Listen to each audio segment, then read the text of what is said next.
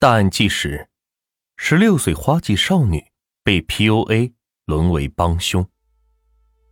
二零一二年四月九日的凌晨，江西省南昌市公安局东湖分局接到了报警。报警人称，其朋友李女士从四月八日十一点三十分开始，手机关机，任何人都是联系不上。虽然当时距离李女士失踪还不到二十四个小时。但是李女士从来没有发生过类似的情况，所以希望警方能够协助寻找。根据报警人的介绍，李女士离异并带着一个女儿，自己有一家服装店。李女士失联后，其女儿一直在家，没有遭遇到任何的异样。于是警方就先赶到了李女士的服装店，想看看有没有什么线索。抵达现场后，警方发现。该服装店并没有锁门，而且屋内的灯还是亮着。屋内服装柜台的财物都是摆放的很整齐，没有翻找过或是搏斗的痕迹。后经过走访询问，警方得知李女士一直是自己在经营这家店的，并没有雇佣其他的员工，所以警方给出了一种推论：李女士应该是临时有事离店外出。而且去的地方应该不会太远，他以为自己可以很快办完并返回，所以才没有关灯锁门。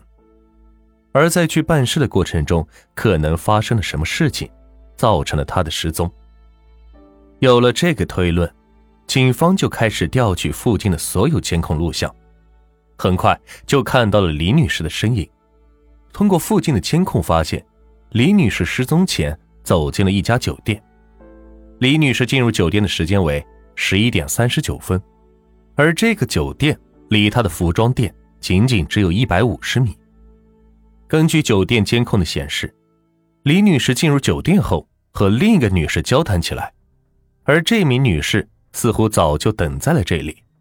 两人坐下之后，似乎在洽谈着什么。五分钟后，两人起身离开了座位。这名女士带着李女士来到了酒店的六楼。并进入了八六零七号房间。此后，李女士就再也没有出来过。经过对这段进门的画面反复的观看后，警方发现了一个细节，就是该女子是先敲门后开门的。也就是说，屋里应该还有其他人，而李女士再也没有出现，很可能就是在这个房间里出事了。于是，警方重新查看监控，以那名女子作为重点关注对象，发现了如下的内容：十一点的三十八分，该女子来到了酒店大堂，打了一个电话，然后开始等人。十一点三十九分，李女士进入了酒店之后，两人在大厅的休息区开始交谈，桌上有一份纸质的文件。短暂沟通之后，该女子带李女士。乘着电梯来到了六层的八六零七号房间。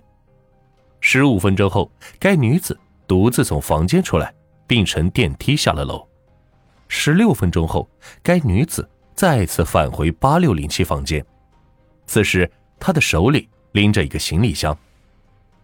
下午的一点四十三分，该女子再次空手从房间出来，下了楼。十分钟后，该女子。手提一个黑色的包，再次返回八六零七。两个小时后，该女子再次空手从房间出来。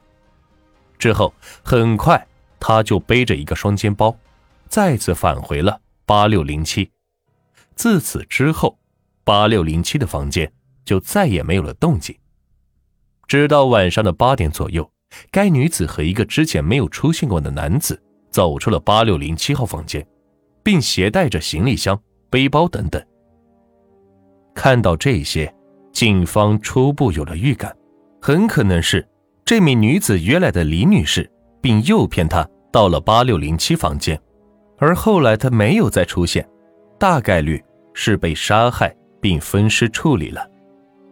而根据该女子在李女士进入的十五分钟后的第一次外出，并买回来了行李箱来判断。很可能李女士那时已经遇害，而该女子第二次带回的黑包，根据外形的轮廓来判断，很可能就是买来的分尸工具，比如电锯一类。而第三次女子带回来的双肩背包，进门的时候是瘪的，但是最后离开的时候可以看出撑的是很大很满，所以推测应该里边装的也是李女士的尸块。因为尸块太多，行李箱没有装下，于是再次外出买的这个双肩包。综上的判断，八六零七房间走出来的一对男女。有着重大的嫌疑，于是警方开始马上调查他们的身份。根据酒店的入住记录，登记入住八六零七的房间是一个叫做李小四的人。警方马上就调取了李小四的身份信息，结果发现李小四是一个十八岁的男性，无业，但是他的体型瘦弱，和监控中出现的男子完全不同。于是警方又对酒店负责人。进行了询问，得知实际住在八六零七的男女，男的身高有一米七左右，大概二十多岁，女的应该十几岁，不超过二十岁的样子。而这描述明显和李小四的情况不符。但是，作为目前仅有的线索，警方还是去调查了李小四。这一调查才发现，李小四一家都不在家，而且邻居都表示不知道他们去哪儿了。警方突然一惊，会不会是和我们一开始没有怀疑过李小四，所以动作过大，打草惊蛇了？于是警方兵分两路，一队暗中守在李小四家蹲点，另一队则全部离开去调查其他的线索。